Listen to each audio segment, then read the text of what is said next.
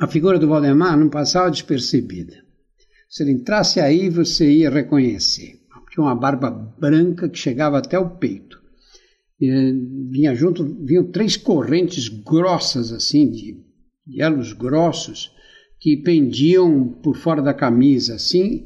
No final tinha um crucifixo de prata, pendurado junto com a imagem de um guru, o rosto de um guru metálico, barbado como, como Valdemar, e, um, e, e ao lado uma fileira de patuás. A, a, a vida dele era cadeia. Ele dizia que tinha vindo ao mundo para estar no meio de mulheres e homens privados de liberdade. Ele foi meu grande professor.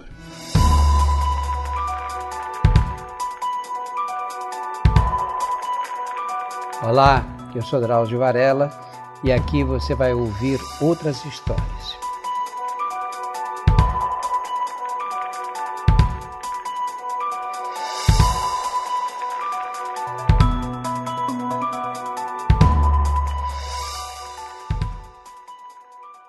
Ele chegou para mim e disse: Muito prazer, eu sou Valdemar, o chefe do departamento de esportes aqui da Casa de Detenção. Eu posso te ajudar na organização dessas palestras. Isso foi em 1989, o ano que eu comecei um trabalho voluntário no Carandiru. O Carandiru era um presídio com mais de 7 mil homens situado na Avenida Cruzeiro do Sul, onde hoje está o Parque da Juventude. Fica a 20 minutos do metrô, de metrô do centro de São Paulo. Ele estava se referindo às palestras educativas que eu tinha começado a fazer num salão do segundo andar do pavilhão 6 sobre a transmissão do HIV e as características da AIDS. A AIDS nessa época era uma pandemia que assolava o mundo, né? o país, o Brasil também, e se espalhava pela periferia de São Paulo no rastro de outra epidemia, a do uso de cocaína injetável na veia. Nós tínhamos conseguido um telão e o equipamento de som emprestados da Unip, da Universidade Paulista, para mostrar uns vídeos sobre o HIV e a AIDS na cadeia. E antes de eu subir num palco, que havia ali nesse salão, para explicar e responder perguntas da plateia que ficava sentada no chão. Começava ali uma amizade entre o Valdemar e mim, encerrada agora, no dia 11 de fevereiro de 2021, 32 anos mais tarde, é, que foi o dia em que o Valdemar nos abandonou, abatido por um outro vírus, o coronavírus causador da Covid. Essas palestras que foram realizadas semanalmente para 300 a 400 pessoas reunidas no salão do pavilhão 6 por mais de 10 anos, só deram certo graças a uma ideia dele, que resolveu o problema de acordar os presos para chegar no salão às 8 da manhã, que era o único horário possível para não atrapalhar a rotina da cadeia. Aí ele me disse assim: Doutor, tirar vagabundo da cama é problemático. Por que você não deixa passar um vídeo erótico no fim da programação depois que você sai da sala? No esgano que a rapaziada vive, vai lotar o salão. Foi um sucesso de público. No final da exposição, eu saía da sala e começava o, o vídeo erótico. Mas para assistir o vídeo, você tinha que chegar no começo da palestra, que era a hora que fechava a porta. A programação era um pacote. Ninguém podia entrar só na hora do vídeo erótico. O Valdemar tinha 39 anos quando ele entrou para o sistema penitenciário. Foi designado para a função de carcereiro do pavilhão 8, que era o mais perigoso, era o pavilhão dos reincidentes. Três anos mais tarde, quando eu cheguei na detenção, em 89, ele chefiava, já chefiava o departamento de esportes. O departamento de esportes era uma válvula de escape, assim, para aliviar a tensão daquele caldeirão que está sempre prestes a explodir. Né? A liderança que ele tinha entre os presos, na verdade, vinha da participação no dia a dia da cadeia. Uma vez ele ouviu que um ladrão de carga, chamado Messias, que eu conheci, estava prestes a matar um desafeto recém-chegado no pavilhão vizinho. O Valdemar subiu para o xadrez do Messias, acho que ficava no terceiro andar do pavilhão 8, se eu não me engano, e disse assim para ele: É verdade o que me contaram?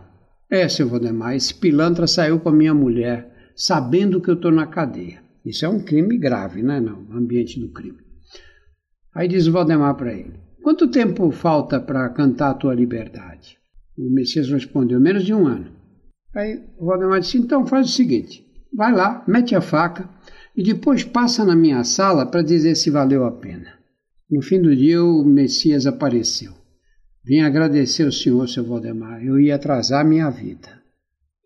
Uma tarde, depois de uma discussão com os presos encarregados de elaborar a, a, tabela do campeonato interno de futebol entre os pavilhões, um deles, que era um rapaz bem magrinho, eu esqueci o nome, mas eu conheci bem, ele voltou para dizer: O senhor é firmeza, seu Valdemar, age sempre certo com nós.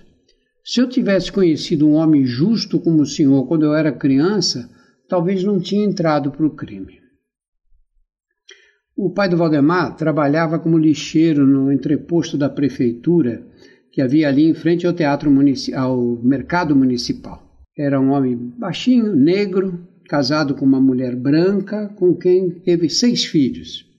Valdemar e o irmão mais velho, Eurico, foram os únicos que ficaram solteiros, morando juntos na, naquela casa, na casa dos pais, depois que os pais morreram, e os dois ficaram ali até a morte do Eurico, ocorrida há mais ou menos uns oito anos, eu acho. Desde a perda do irmão, ele vivia sozinho naquela casa, que herdada dos pais, né, no Chora Menino, ali na Zona Norte.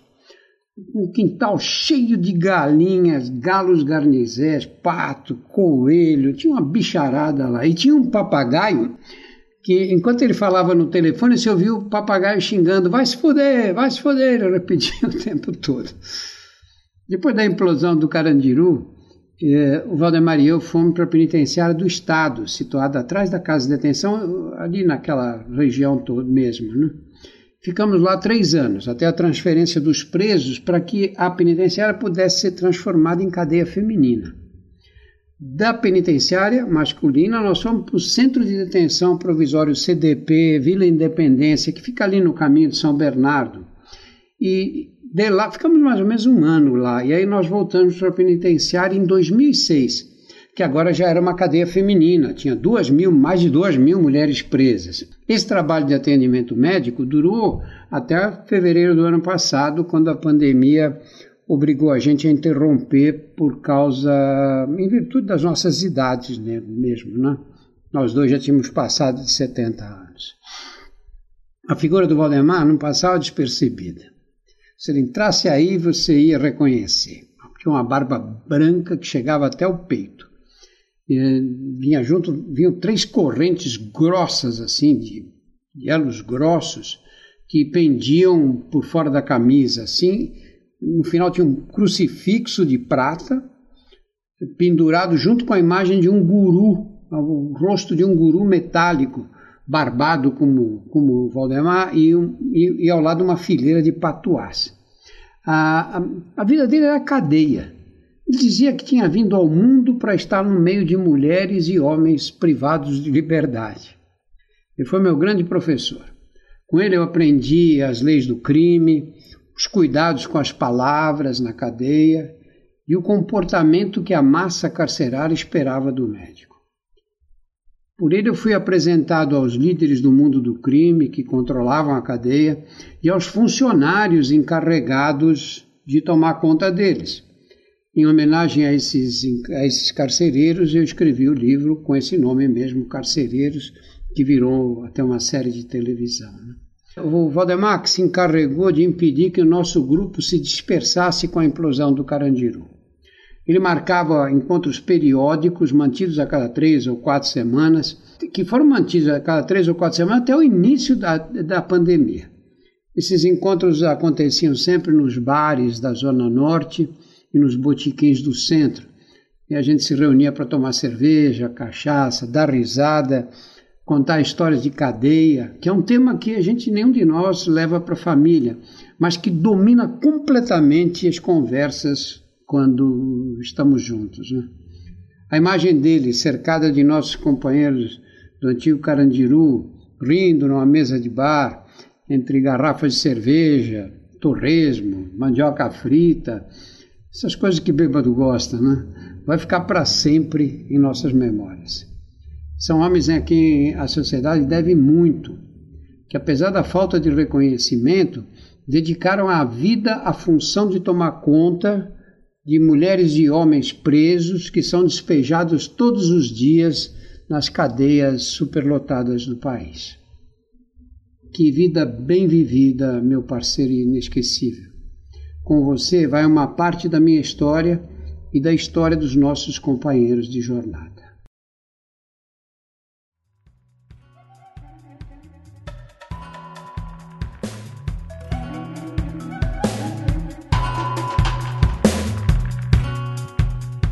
Estarei aqui todas as semanas para contar outras histórias. Não deixe de assinar nosso feed nos agregadores de podcast e seguir as redes do portal Drauzio. A produção é da UZMK Conteúdo, a trilha feita pela Insonores e a edição é da Estalo Podcasts.